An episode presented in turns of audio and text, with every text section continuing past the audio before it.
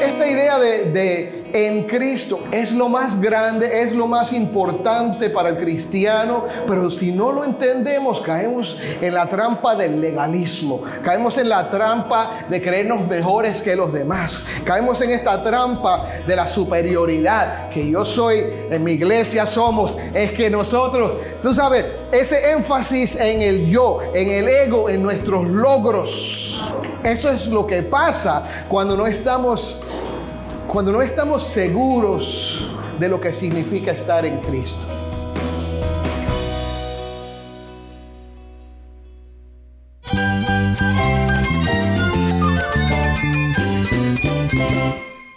Jesús es nuestro Salvador, nuestro amigo. Cristo es mi guía. Cristo significa todo, pero en primer lugar mi Salvador, mi refugio en tiempos difíciles. Él es nuestra fortaleza. Es la salvación, es la vida eterna. Bueno, Cristo es, vida. Él es suficiente. Él es el héroe de esta gran historia. Cristo para mí es mi todo. Es todo. Estás escuchando el faro de redención. Cristo desde toda la Biblia, para toda Cuba y para todo el mundo.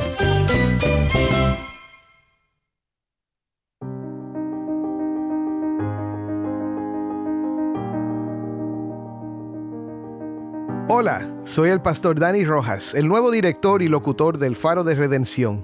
Gracias por acompañarme hoy.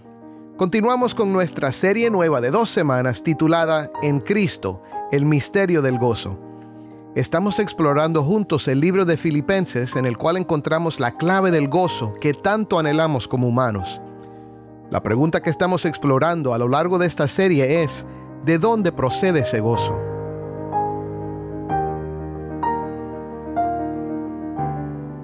Hoy llegamos a un pasaje de advertencia.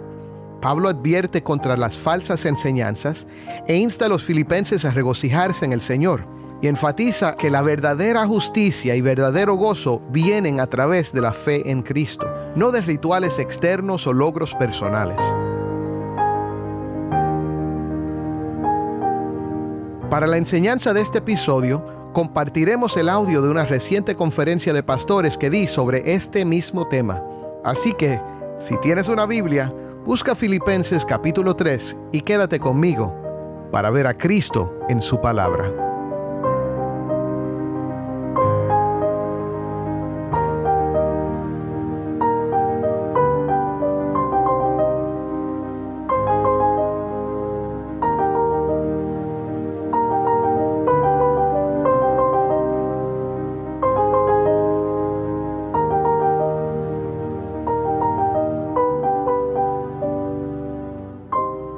Ahora escuchemos la grabación del sermón sobre Filipenses capítulo 3. Pues hoy vamos a, vamos a meditar un poco en el tercer capítulo de Filipenses. Pienso ser breve. Ojo cuando, cuando un pastor dice pienso ser breve, no es una promesa, es más, quizás será lo opuesto, pero no, vamos, vamos a tratar de ser breves hoy, pero vamos a ver algunas cosas importantes aquí que creo que son útiles para nosotros. Y una de las cosas que el apóstol Pablo enfatiza es estar en Cristo. Estar en Cristo es lo más importante, es lo único para el creyente. Por ejemplo, nosotros citamos versículos como, sin santidad nadie verá a Dios. ¿Cuántos creen eso? Sin santidad nadie verá a Dios. Yo lo creo. Pero ¿sabes qué? La santidad no la puedo producir yo. La santidad la encuentro ¿dónde? En Cristo. Amén. La justificación es importante. Pero yo no me justifico a mí mismo. Yo soy justificado ¿dónde? En Cristo. Esta idea de, en Cristo. Es lo más grande, es lo más importante para el cristiano, pero si no lo entendemos, caemos en la trampa del legalismo, caemos en la trampa de creernos mejores que los demás, caemos en esta trampa de la superioridad, que yo soy, en mi iglesia somos, es que nosotros, tú sabes, ese énfasis en el yo, en el ego, en nuestros logros, eso es lo que pasa cuando no estamos seguros de lo que significa estar en Cristo. Todo ser humano por naturaleza, nace en quién? En Adán. En Adán.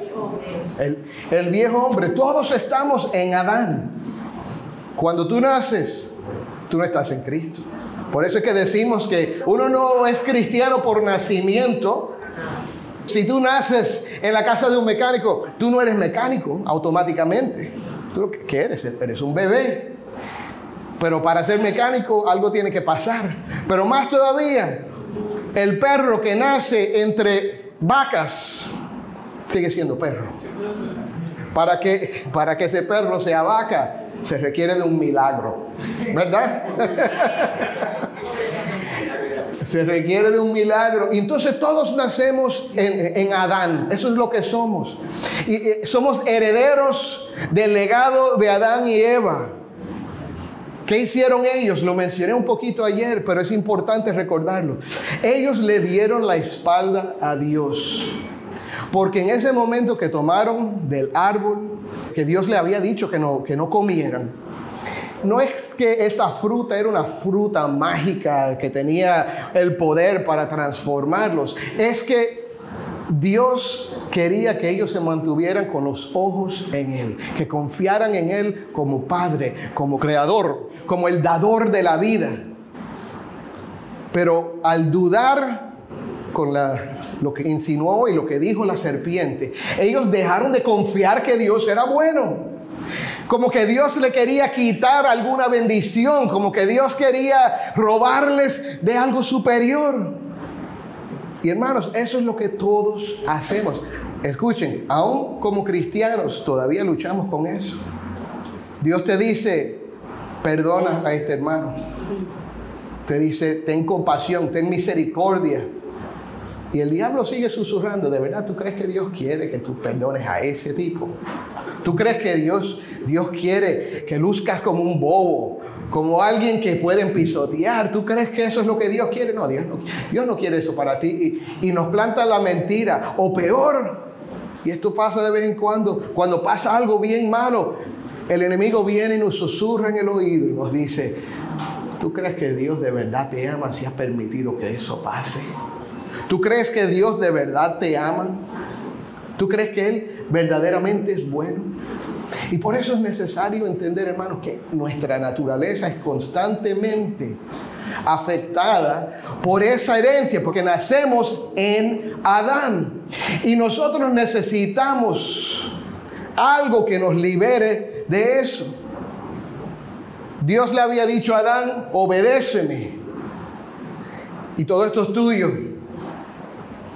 Mantente en relación conmigo. Y tú vas a dominar y vas a, a, llenar la tierra. Y pero con bendición, ¿verdad? Pero ¿qué pasa? Al dudar, rompen este, este acuerdo que había entre Adán y Eva y Dios. Y todos nosotros nos vemos afectados por eso y participamos en eso. ¿Cuáles son los dos mandamientos más grandes? ¿Quién se acuerda? Los más importantes. Amarás al Señor tu Dios con todo tu corazón, con toda tu alma, con toda tu mente, con todas tus fuerzas, ¿verdad? Y el segundo es semejante. Amarás a tu prójimo como a ti mismo. Hay muchas personas que se aferran de este versículo para decir, no, ya yo soy un buen cristiano porque yo amo a Dios. Ya yo soy un buen cristiano porque amo a mi prójimo. Y tú sabes lo que, lo que nos enseña uno de los catecismos eh, protestantes más antiguos, pero, pero más preciosos. Dice, ¿y hacemos eso correctamente? ¿O lo hacemos a perfección? Y la respuesta que se aprende en este catecismo es no. Lo natural para mí es odiar a Dios y odiar a mi prójimo. Ahora alguien dice, yo no odio a Dios, yo soy incapaz de odiar a Dios. Pero cuando te quita lo que quieres, cuando, te dice que no puedes hacer esa cosa que tu corazón había anhelado, cuando, cuando tú has estado orando, Señor, salva mi matrimonio, y el otro se va. Cuando tú estás diciendo, Señor, sana a mi hijo, o sana a mi esposo, o sana a mi esposa, y no se sana, no se sana, empieza el resentimiento. Continuamos en Adán hasta que algo nos rescata de eso. Ahora, ¿por qué es que la Biblia dice que Cristo es el segundo Adán?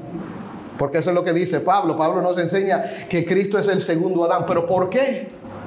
Porque así como el primer Adán trajo muerte a todos los seres humanos, Ahora Cristo, Jesucristo, por su obediencia, por, por nunca darle la espalda al Padre, por siempre cumplir todos los deseos del Padre, solo decir lo que el Padre le decía, solo hacer lo que veía el Padre haciendo y ser obediente hasta muerte y muerte de cruz. Él se convirtió en el segundo Adán. Y todos los que ahora creen en Jesucristo estamos en Él. ¿Cómo? Por la fe. Porque descansamos en esa promesa. Y entonces, esto es un preámbulo bastante largo, pero quería, quería que entendiéramos esto. ¿Cuánto entiende lo que estamos diciendo hoy? ¿Okay? Es importante porque hay muchos cristianos que ya están en Cristo por la fe, pero quieren actuar como si estuvieran en, en Adán todavía. Cuando, cuando vienen los problemas, nos aferramos a la carne en vez de aferrarnos a Cristo.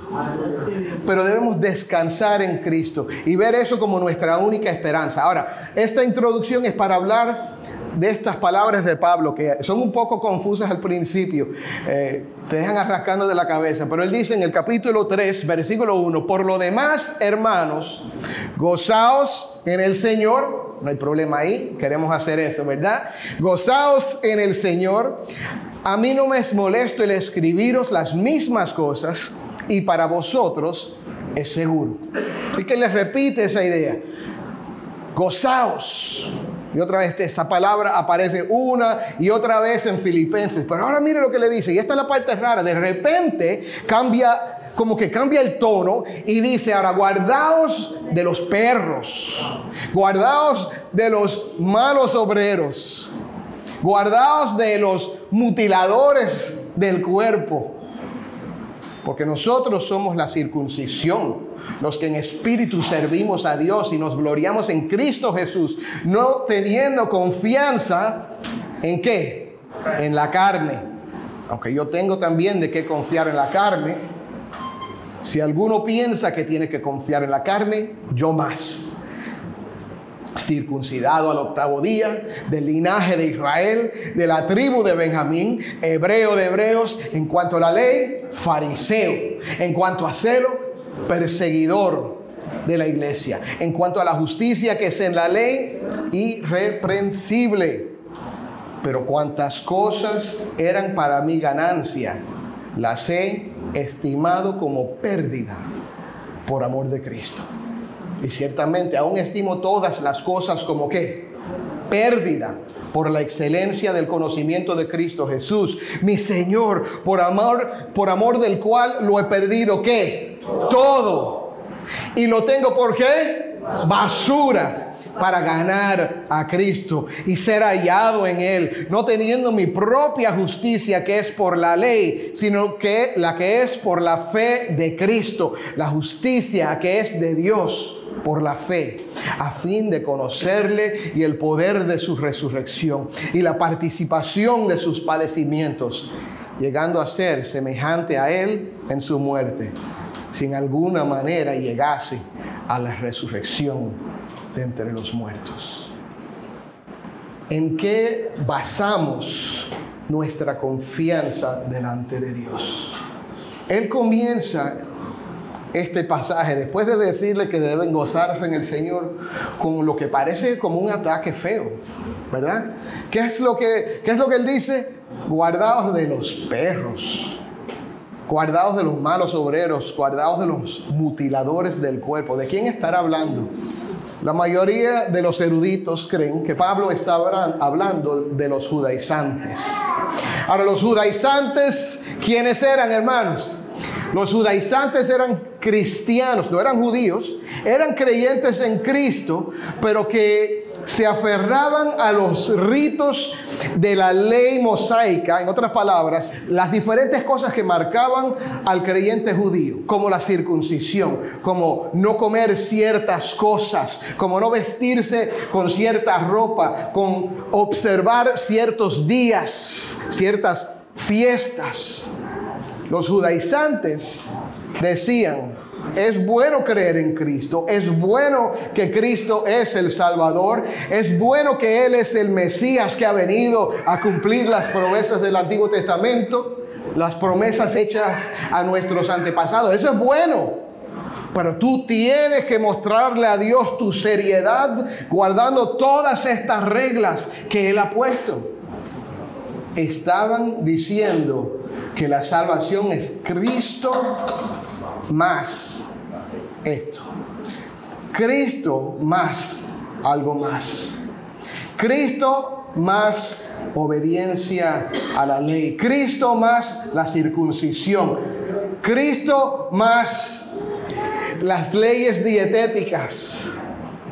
Y hoy día nos encontramos todavía, dos mil años después, que se ha predicado el Evangelio, que se ha predicado a Cristo crucificado. Nos encontramos con personas que constantemente nos están diciendo, sí, pero si tú haces eso, no eres cristiano.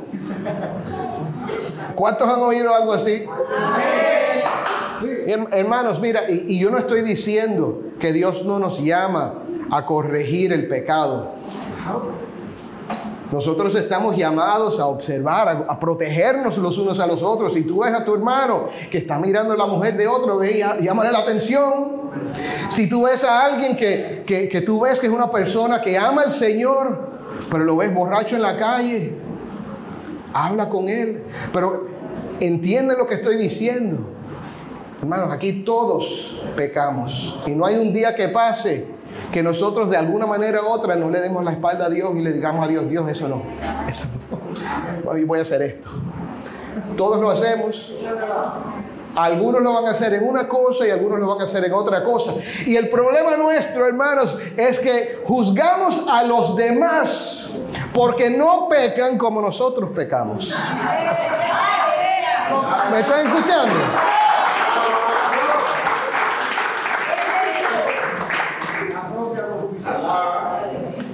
Juzgamos a los demás porque lo que es difícil para ellos no es difícil para nosotros. Y cuando ellos tienen algo que lo hacen bien, entonces decimos, ah, ese es legalista. Aplicamos el problema a la otra persona, pero no lo vemos en nosotros mismos. Pero Pablo dice, ten cuidado de las personas que vienen a, jactarse de su obediencia, de su perfección, de que no hacen esto o de que han hecho lo otro, como si eso fuera lo que determinara su pecado. Y Pablo dice, mira, vamos, vamos a hablar bien claro. ¿Se quieren jactar? ¿Quieren hablar de sus credenciales, de sus logros? Pablo dice, mira, yo tengo también de que confiar en la carne.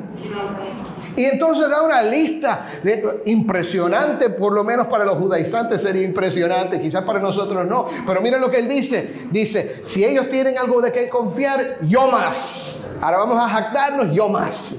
Pablo dice, circuncidado al octavo día, del linaje de Israel.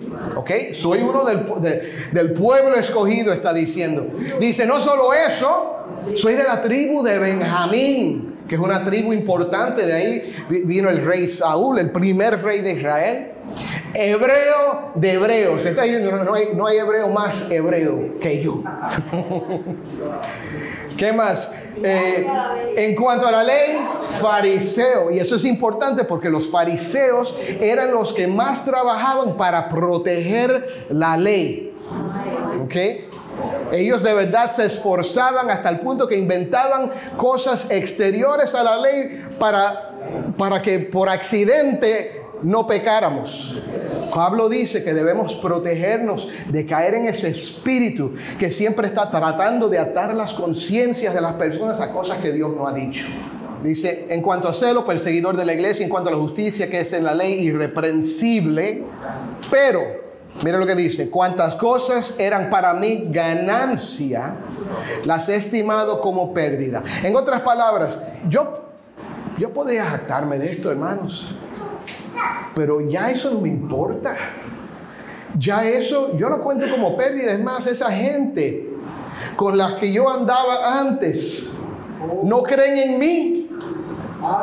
Eso es lo que está diciendo Pablo en ese momento. Porque acuérdense que cuando Pablo iba a predicar a las, a las ciudades en sus viajes misioneros, ¿a dónde iba primero? A la sinagoga. Él iba a sus hermanos en la carne y en la fe, porque eh, eh, son de la misma fe, ¿verdad? Eh, entonces él, él iba ahí primero a decirles, mira, Dios ha cumplido con sus promesas a nosotros, ha enviado al prometido, ha enviado al que cumple las profecías que hay en Daniel, que están en Isaías, las profecías que aparecen en Génesis 3, capítulo 15. Y él iba a través del Antiguo Testamento mostrando que Cristo estaba presente ahí y después de un rato algunos creían y los demás lo echaban de la sinagoga. Y Pablo decía, a mí no me importa si me rechazan, porque a mí lo que me importa es Cristo. A mí no me importa si me acusan de liberal. Eso es lo que estaban acusando a Pablo, de ser liberal, de meterse en, en cosas que están fuera de la ley. Pablo, ¿cómo que tú vas a decir que no se tienen que circuncidar? Si por miles de años esa ha sido nuestra tradición, es más, está en la Biblia. Pero Pablo no permite que nadie le diga de dónde viene su justicia, de dónde viene su salvación, de dónde viene su seguridad. Su seguridad está en Cristo. Amén. Y entonces, ¿qué dice? Dice, estas cosas que eran para mi ganancia, las estimo como pérdida por amor de Cristo.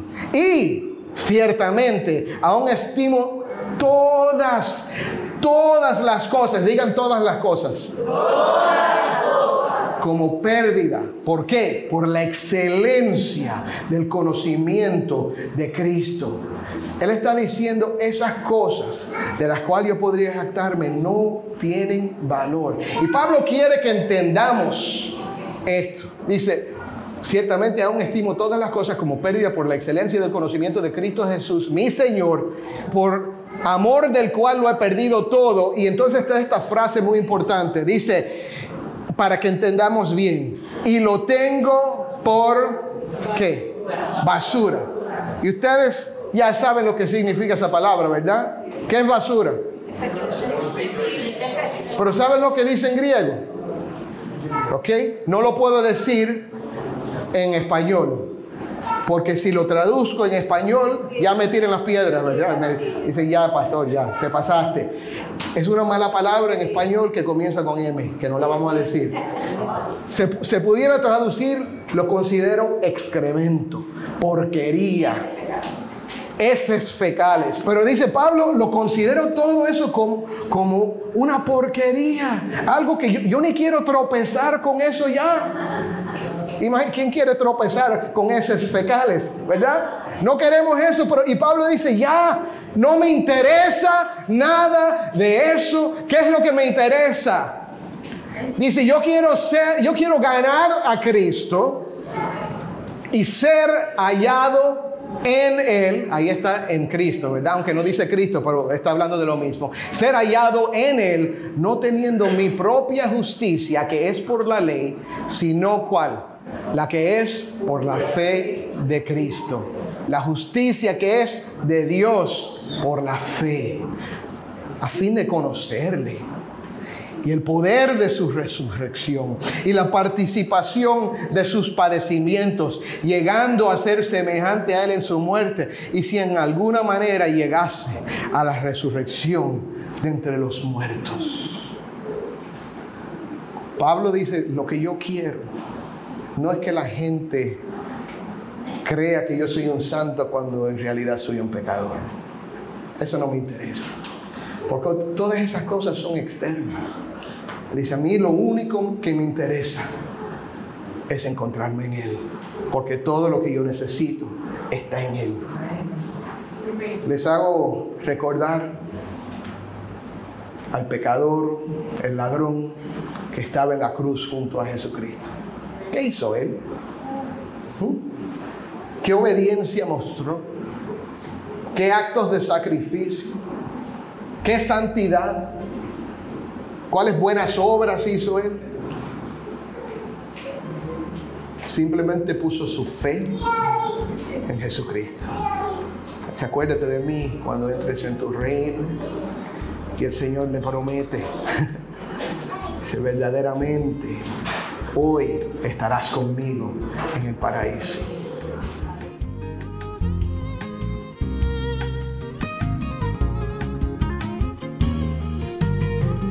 Cada momento quiero estar en tu lado.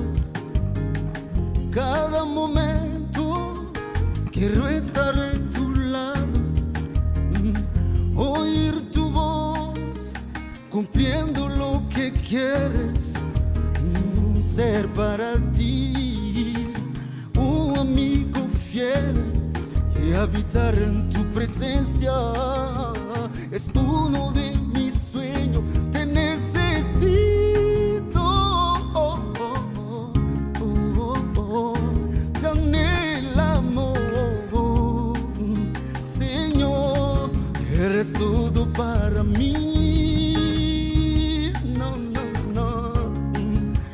Eres todo para mí. Oh, yes. Come on. I want to be with you, Lord, at all times. All I want to be with you, Lord, at all times. Hearing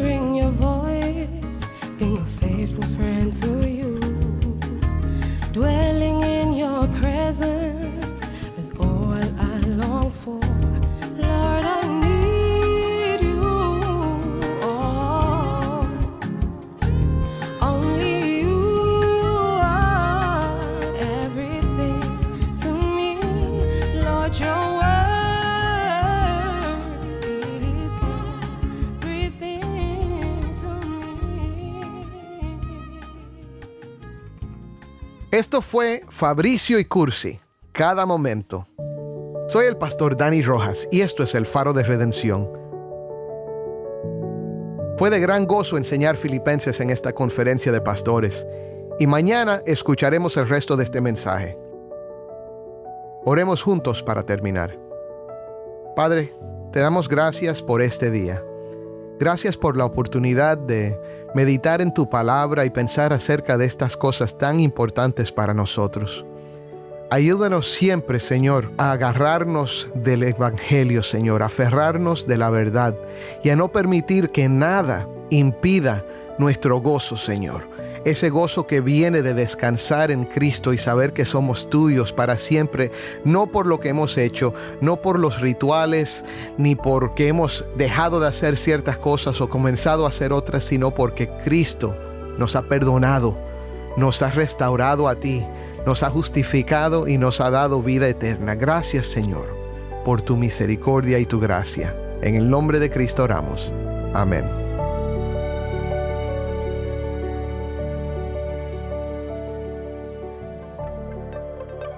¿Tienes una historia de cómo la gracia de Cristo ha cambiado tu vida o de cómo este programa ha sido de bendición en tu caminar con Cristo?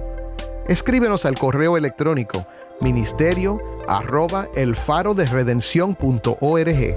De nuevo, ministerio arroba el faro de.